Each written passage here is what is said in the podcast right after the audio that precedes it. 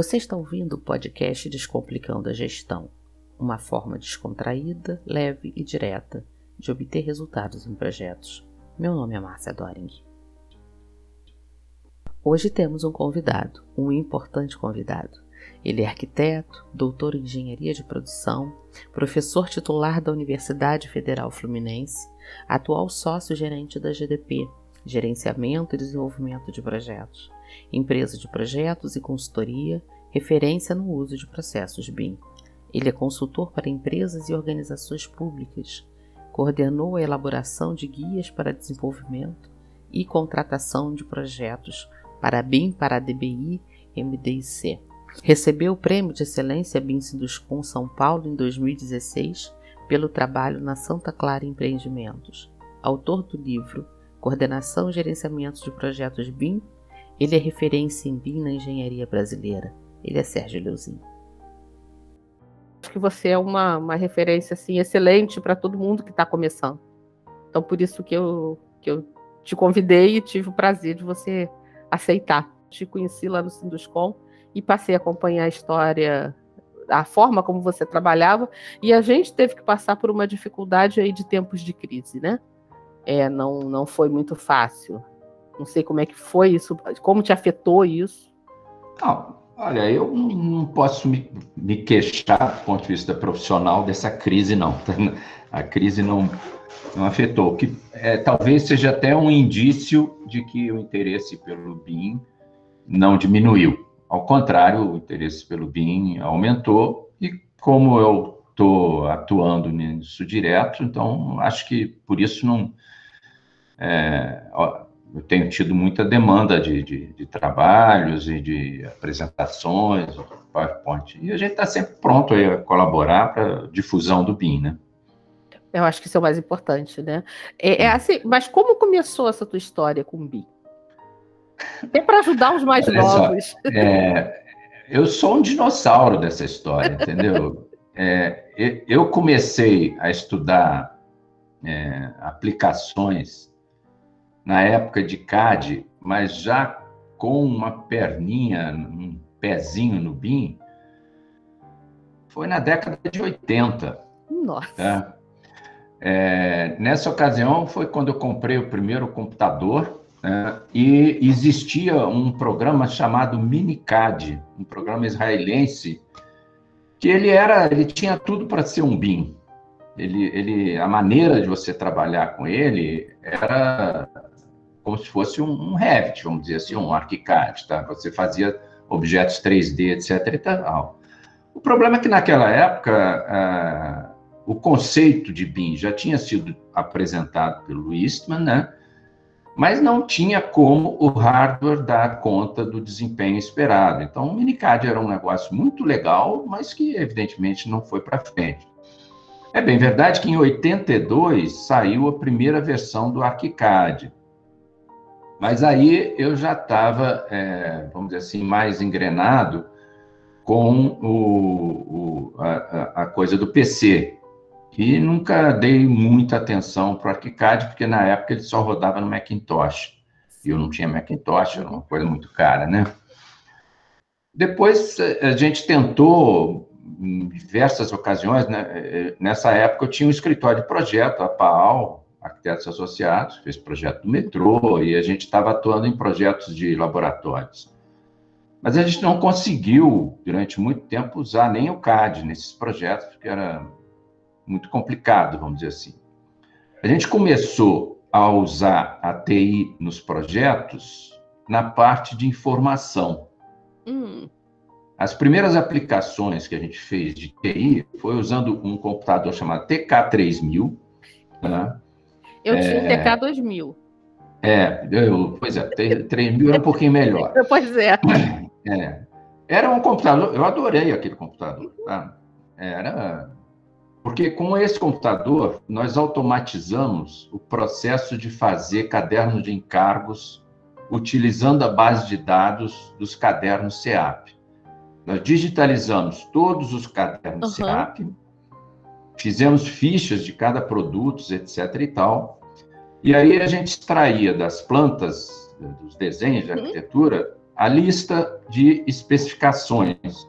A gente já tinha um código para as especificações nessa época, a gente extraía dos DWGs esses códigos e aquele computadorzinho gerava o caderno de encargos, que era uma porrinhação miserável para a gente Sim, fazer. gerar isso. Uhum. É. Então, a primeira. Então, nós entramos no uso de TI é, nos nossos projetos pela via da gestão da informação, que é exatamente Sim. a questão do BIM. E é o ponto que a gente está muito focando hoje, né?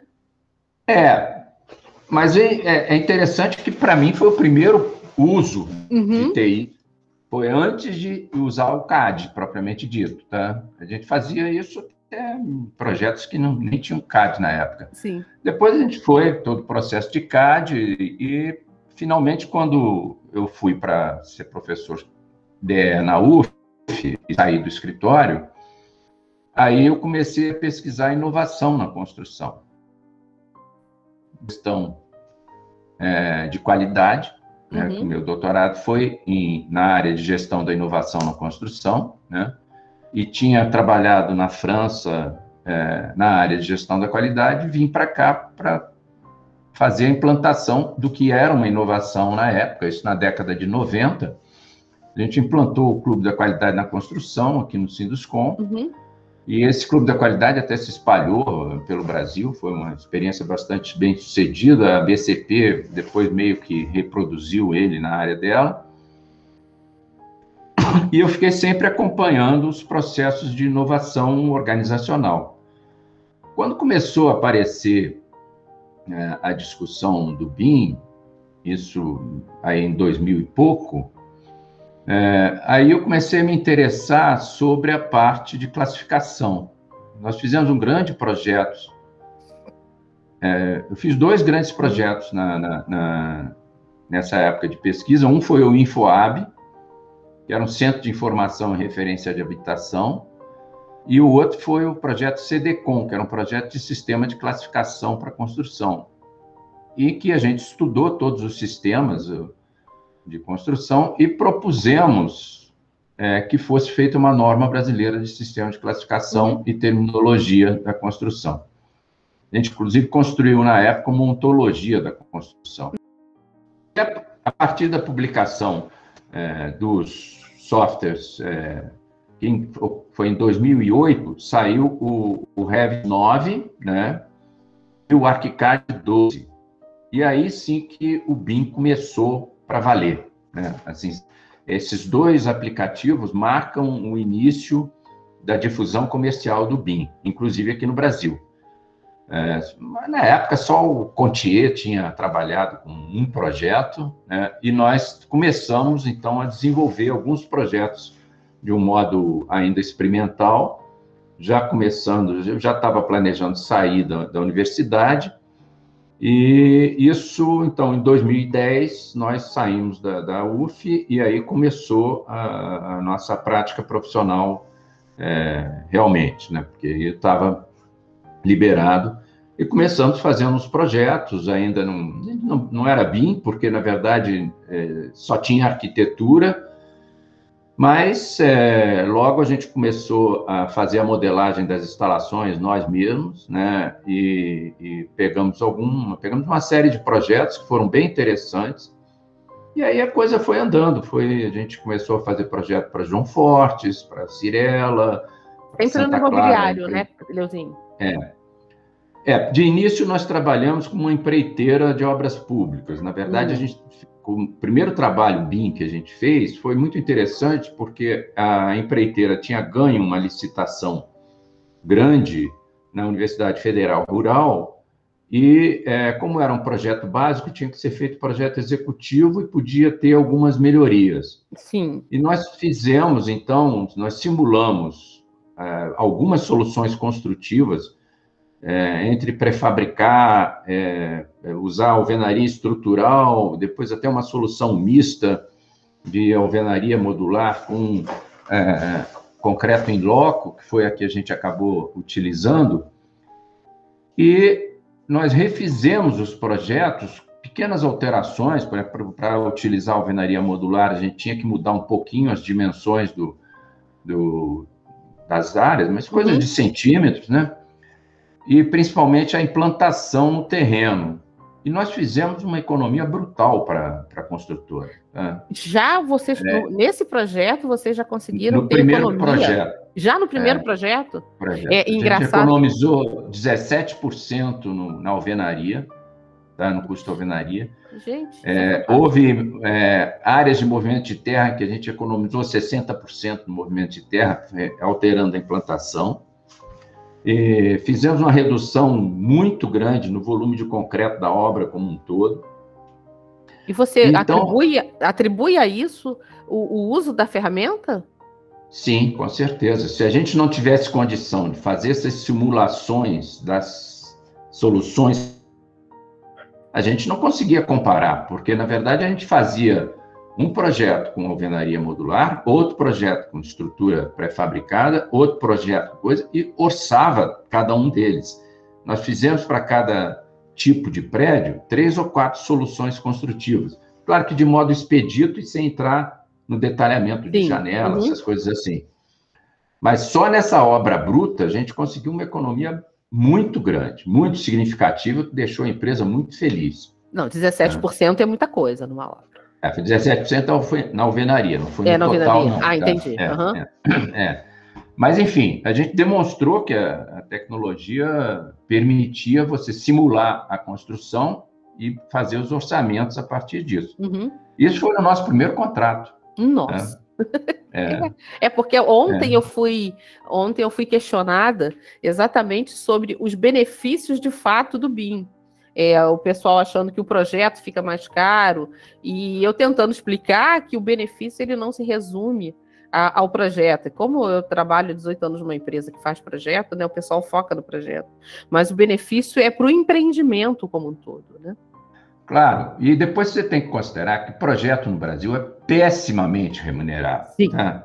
As empresas fingem que pagam uhum. e o projetista finge que faz um projeto.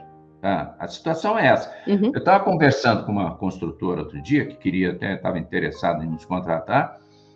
E, e assim, um prédio, um VGV de 60 milhões de reais, eles pagaram, pagavam porque estava contratado um arquiteto para fazer o projeto executivo por 120 mil reais. Nossa!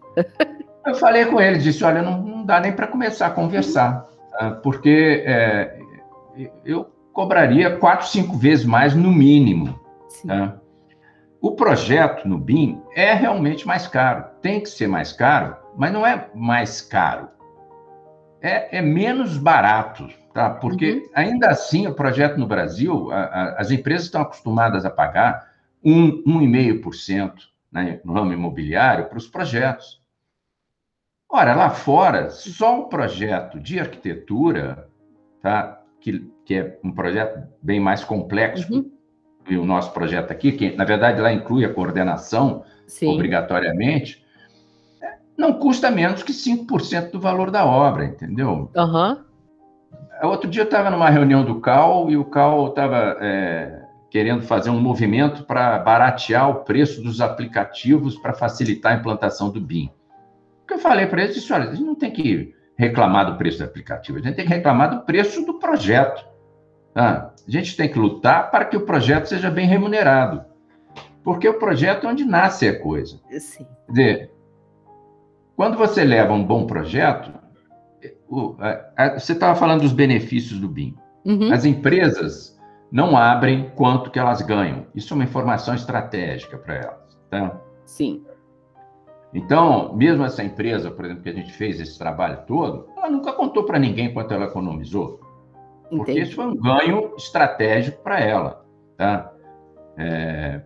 As outras empresas com quem eu tenho trabalhado em implantação de BIM também já tiveram ganhos expressivos. Eu já eu vi, acompanhei numa, a, a, na Santa Clara, que é a, que abriu o, o dado para uhum. todo mundo, e acho que eles mentiram, tá? Mentiram porque diminuíram.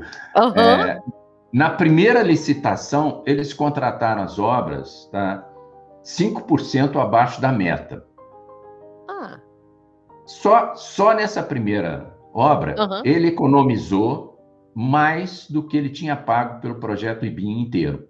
Nossa, é. quer dizer, o, é. o, o, projeto, alguma coisa de projeto é. ele já teria que remunerar de alguma forma. É, e o projeto saiu de graça para ele. Saiu de graça.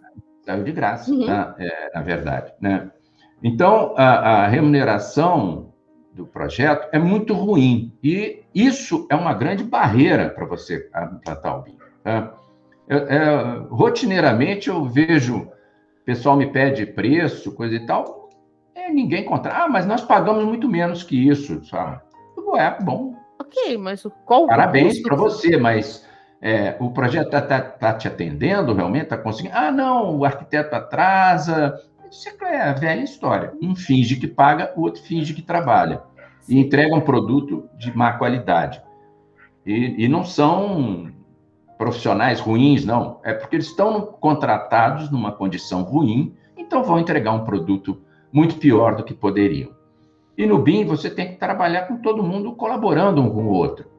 Como é que você vai querer que um projetista de instalação te dê atenção todos os dias ao longo do projeto, como é necessário, ele tem que estar de plantão ali, se ele tem que fazer 10 projetos ao mesmo tempo para conseguir sobreviver. Então, você está dentro da plataforma de colaboração e começa a perceber que um projetista não está respondendo às demandas, né? está demorando a responder, né? leva mais de uma semana, você vai falar com o cara e diz, ah, você desculpe, eu tinha uma entrega que eu tinha que fazer na semana passada, tinha que me virar, porque senão não recebia. Quer dizer, desse jeito não funciona, entendeu? Não, não, não funciona. As pessoas não conseguem é. se dedicar é, da forma como queria. E isso você está falando no imobiliário, no industrial é a mesma coisa. A gente é. acaba precisando é, se, se multiplicar em vários para poder atender a, um, a, diversos clientes é. por conta de um preço que você você teve que brigar, né, é, para é. conseguir aquele projeto. E, é. e, e, de que forma a gente consegue é, organizar isso no mercado brasileiro? Porque com a crise, as empresas começaram a baixar cada vez mais os preços. E chega no momento que você já não tem mais como diminuir tanto. Ou você é. entrega qualidade, ou você vai entregar um preço muito baixo, né? É, é, tem uma frase é. do, do, Simon Sinek que eu gosto muito, é, que ele pergunta é, até que ponto você vai querer pagar pelo seu preço baixo. É mais ou menos assim. Porque tem um custo para a empresa também, de baixar é, os preços. O que acontece é que, como esse custo não é contabilizado, uhum. eles não se dão conta. Esse custo vai se traduzir em parada de obra, em erros de obra. Tá? Isso ele não conta. Ele acha que isso é normal. É, eu, uma vez, eu consegui fazer um contrato muito interessante com uma outra empresa. Tá? É, a gente tinha acabado de fazer o projeto para eles, uhum. eles tinham acabado de aprovar o projeto na prefeitura, projeto nosso mesmo, desde o começo, e é, a obra teve que ser postergada. Uma dessas N crises que o Brasil uhum. passou. Uhum. E eu cheguei para eles, eram amigos meus, os donos da empresa, e disse para eles: olha, Vamos fazer o seguinte: eu vou refazer o projeto. O projeto tinha sido feito meio rápido. Uhum. E vamos fazer um contrato de risco, em que uhum. vocês vão me pagar é, pelo projeto. E a gente fez lá uma tabela. Eu iria ganhar 5% sobre o orçamento da obra. Eu não me lembro exatamente uhum. do, dos valores, tá? Mas, enfim, eu tinha um percentual do que, que teria, eu ganharia Terminando o projeto novo, eu iria ganhar sobre o percentual de redução no orçamento. E durante a obra, eu iria ganhar sobre a redução do pessoal do custo da obra. É claro que eu só fiz isso porque eu tinha uma confiança muito grande neles e Sim. tinha uma confiança no sistema de custos da empresa. Uhum. Você tinha que conhecer, eu né? Eu conhecia muito bem, entendeu? Uhum. É, eu, eu fazia os orçamentos usando aquele sistema de custo e tinha todo o desempenho da empresa ali, eu sabia que o orçamento deles tinha muito pouco erro, vamos dizer assim. Foi o projeto mais bem pago que eu fiz na minha vida. Nossa! É você se comprometeu, né? É quando está é. todo mundo comprometido com o objetivo. Não, e, e era muito fácil de você uhum. economizar né, né, nessa época, porque as obras eram é, uma construção muito tradicional e era muito fácil você fazer alvenaria modular, uhum. reestudar a estrutura. Só na redução da estrutura, quando a gente relançou a estrutura, a gente refez o projeto, mas a gente mudou o projeto aprovado na prefeitura também para uhum. que ele ficasse de acordo com a racionalização. Ou seja, a gente refez o projeto pensando não só é, na forma de, de, valor de venda, que evidentemente é fundamental, mas também é, juntando qual o melhor produto do ponto de vista de venda com o melhor produto do ponto de vista de fabricação. A gente conseguiu uma economia fantástica é, e, e, foi o projeto que a gente foi mais bem pago na minha vida. É, mas assim, o cliente ele também teve essa percepção, ele ele bancou isso contigo, né? E ele deve ter te dado tempo para você analisar todas essas é, situações. É. Porque hoje o cliente tem uma pressa absurda. Ele acha que é, pressionando é, a gente por prazo, a gente vai conseguir entregar um bom produto. É. E ele acha que se reduzir o prazo do projeto, está reduzindo o prazo da obra, o que é um uhum. engano terrível.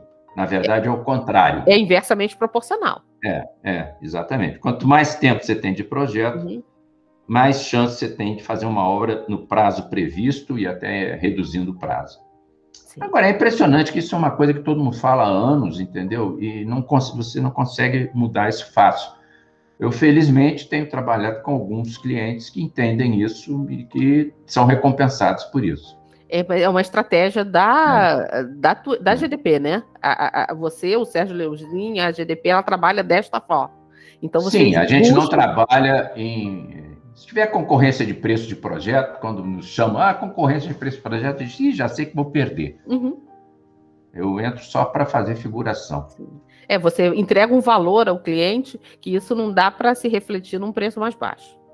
É, eu teria que estar tá competindo com alguém que tem a mesma cabeça que a gente. Exatamente. Né? Que, que, vai uhum. também oferecer um, um, serviço cuidadoso, vamos dizer Sim. assim, e que pretende investir muito recurso em termos de homem-hora no projeto. Né? Entendi. É, é, é, busca de mercado mesmo, né?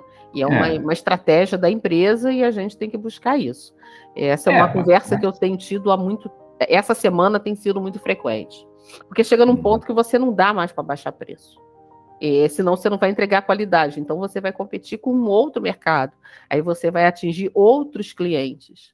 É um determinado uhum. nicho de clientes que prezam pela excelência, a gente não consegue competir no, no por preço, né? Então a gente isso, precisa.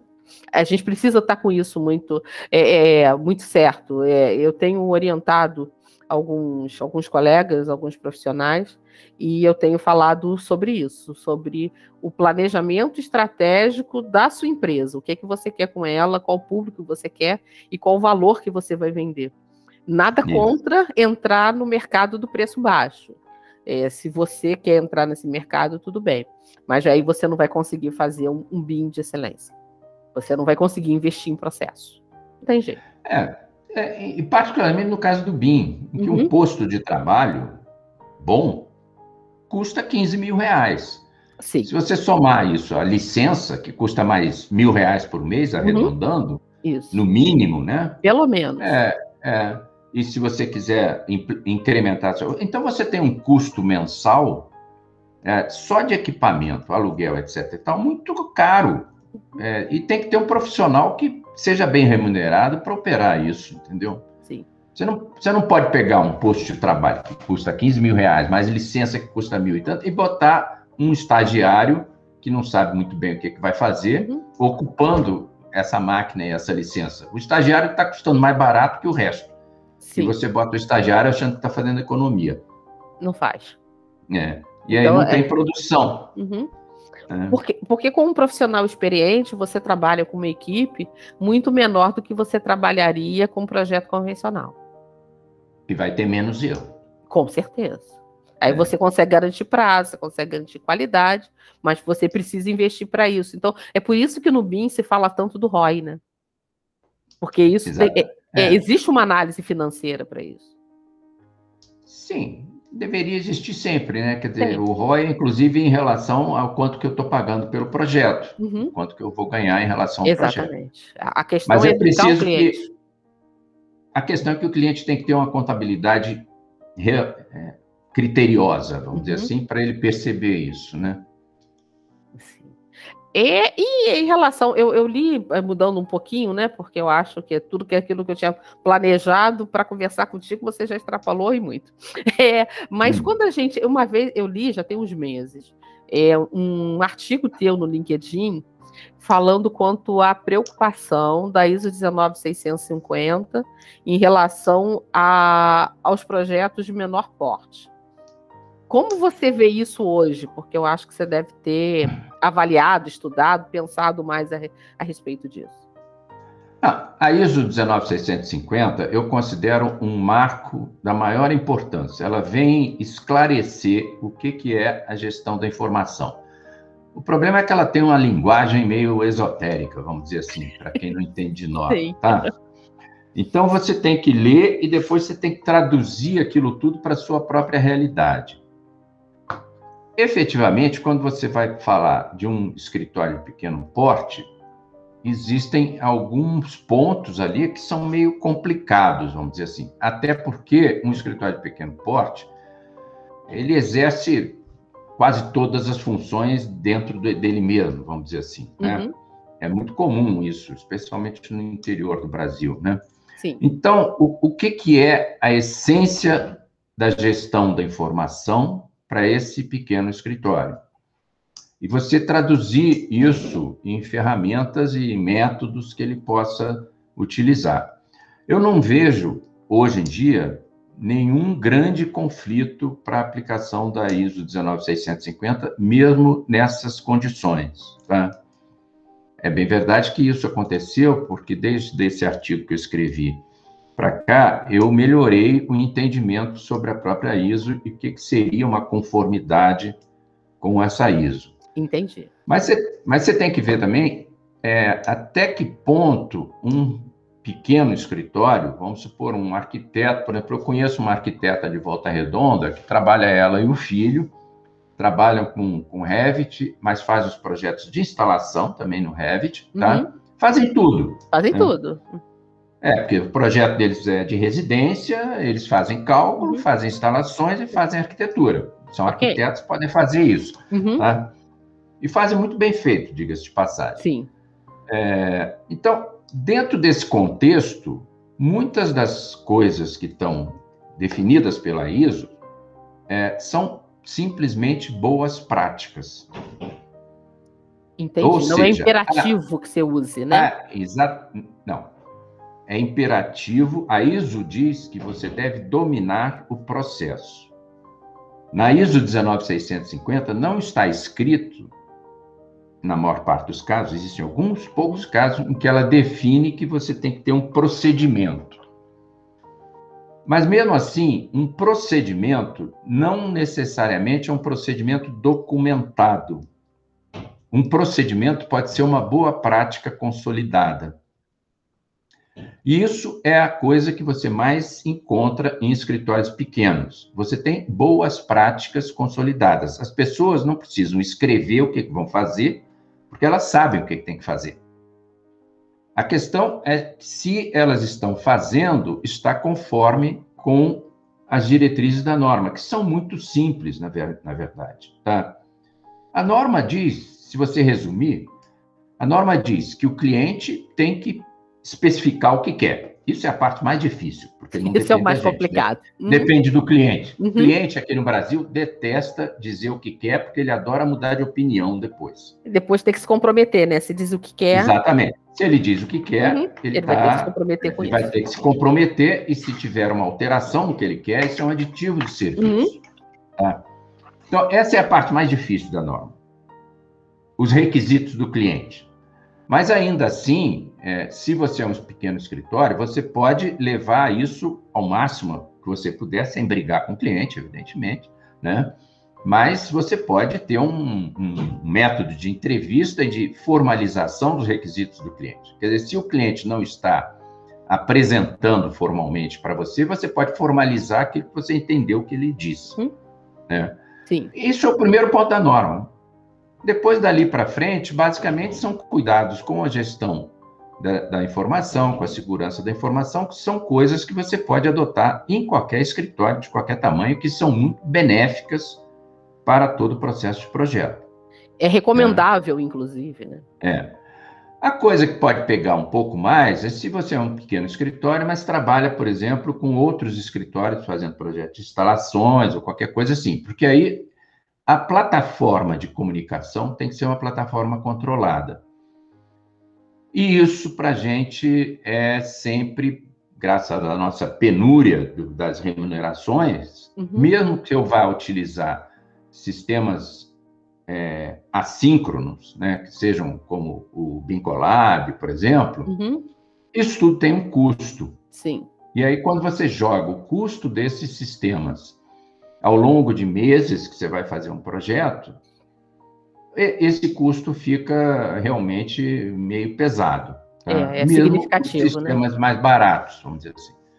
Então, o nosso problema aí é, ah, fora o custo das licenças, esse negócio também, que realmente para esses escritórios é muito muito alto se você comparar com o faturamento deles. Mas é o faturamento deles é baixo. Uhum. É que se tivesse um faturamento condizente com a realidade do processo, esse não seria um problema, né? Exatamente. É isso. O nosso problema não é o preço do, dos aplicativos, o, e mesmo no preço dos aplicativos, se você descontar os impostos, eles até não são tão caros. Uhum. Uh, o problema é que tudo custa muito caro aqui no Brasil, né? menos o nosso trabalho, né? porque é vendido é, num mercado descontrolado, vamos dizer uhum. assim. E o, o, mas eu acho que tudo é, é, é factível, sim, de, de, você implantar a ISO 19650. E para mim, é, cada vez que leio e releio a norma, ela, para mim, ela fica, poxa, isso é mais fácil do que eu imaginava. Tá? Ah, legal. É, os requisitos mínimos da norma são bastante mínimos. Requisitos de ambiente comum de dados, por exemplo, são requisitos bastante simples. Aí você pode dizer o seguinte: ah, mas se eu for contratar um ambiente comum de dados, um, um Bincolab, Bintrec, é muito caro. Ah, é, ainda mais que, na verdade, nenhum deles atende tudo que a gente precisa. Uhum. Né? Então, eu preciso contratar dois ou três para conseguir fazer o, o, o, processo rodar. E isso, sim, isso é um problema que é, é tal negócio, é um problema, mas é uma oportunidade para quem oferecer um serviço adequado. Sim, é, é o que a gente está buscando, né? É, a gente é. teve, eu tive experiências com, com dois CDEs e exatamente esse foi o problema. O primeiro não atendia completamente o que a gente precisava, e agora a gente está usando a própria ferramenta do Docs, da Autodesk, é, que também não atende completamente, mas tem sido melhor pelo, pela característica do projeto, por ser um projeto mais complexo, né? É, então é no isso. Caso, no caso de uma equipe que trabalha inteiramente dentro do ambiente Autodesk, o Docs pode dar conta do recado, ainda Sim. mais se você fizer algumas implementações sobre ele, né? Uhum. Mas ele é um, um negócio terrível, porque o que, que acontece? Você, dentro do. Como você tem a condição do usuário trazer a licença, né? Uhum. Você começa a querer. Ah, não, mas então eu só vou trabalhar com outros projetistas que também tenham licenças da Autodesk, porque aí ele traz a licença do Docs do lado. Esse é o problema. Uhum. E aí eu, na verdade, eu estou transferindo custo, né? É, pro... Um custo que devia ser um custo do projeto, eu estou transferindo para o projetista. Isso aí.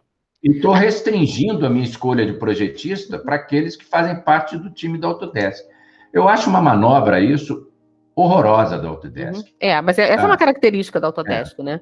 É, ela, é. ela te dá até um conforto, ela te oferece tecnologia, mas aí claro. ela cria uma um, um, é, um, é um é, é, quase que um monopólio, entendeu? É, é você cria um casulo, tá é exatamente é, o que é. está acontecendo. Eu ainda estou é. testando uma outra ferramenta, porque eu acho que é boa, que é o, é o BinSync, mas como é, a gente está fazendo um projeto que é por uma estruturado em AWP, é, a organização do Docs ela me possibilita é, fazer isso de uma forma melhor, sabe? O processo fica melhor. O, o que acontece, na verdade, é que nenhuma dessas plataformas que está no mercado, seja da Autodesk, seja o BIM Sync, seja o BIM uhum. seja o Aconex, tá? é, são as, e seja o Bincolab, uhum. tá? todas elas têm vantagens e desvantagens. Então, para alguns projetos, uma vai ser melhor que a outra. Sim. Né? É, então, você acaba tendo que conhecer todas e seleciona para aquele projeto. E aqui é. vai ser contratado para aquele projeto. O que nos traz um outro problema. E você tem que é, trafegar, vamos dizer, transitar entre várias plataformas. Exige um, um grau de, de, conhecimento disso muito maior. E elas não são, elas são parecidas, mas não são iguais, né? Não. Por isso, aliás, que umas são melhores que outras para algumas uhum. coisas. Então, esse é um, um negócio que precisa evoluir, vamos dizer assim. Não tem receita pronta, né? Então, mas a é. gente precisa trabalhar, é, porque eu nunca ouvi falar tanto nesses anos, também não tem tanto tempo, tem oito anos que eu tenho contato com o BI, é, tanto em CDE, e eu acho que isso está sendo muito impulsionado pela 19650. E é Com o coração, né? certeza. né? E é, o é, coração mas é, mesmo. Mas da, não é só. Exatamente. O que eu ia falar é porque, na verdade, para você fazer um processo de projeto em BIM, você tem que ter uma plataforma integrada de colaboração. Sem isso, o projeto não é BIM. Se não é. tiver colaboração, o projeto não é BIM. E para ter colaboração, você precisa ter um sistema de comunicação, de preferência, um sistema BCF. Sim. E aí a Autodesk, por exemplo, sai perdendo. É porque ela é, não tem isso, né? Você é, o dela é, uma, é um BCF meia bomba, vamos dizer, Sim, né? É. Que é proprietário. Uhum. Que é voltado para os é. produtos dela, né?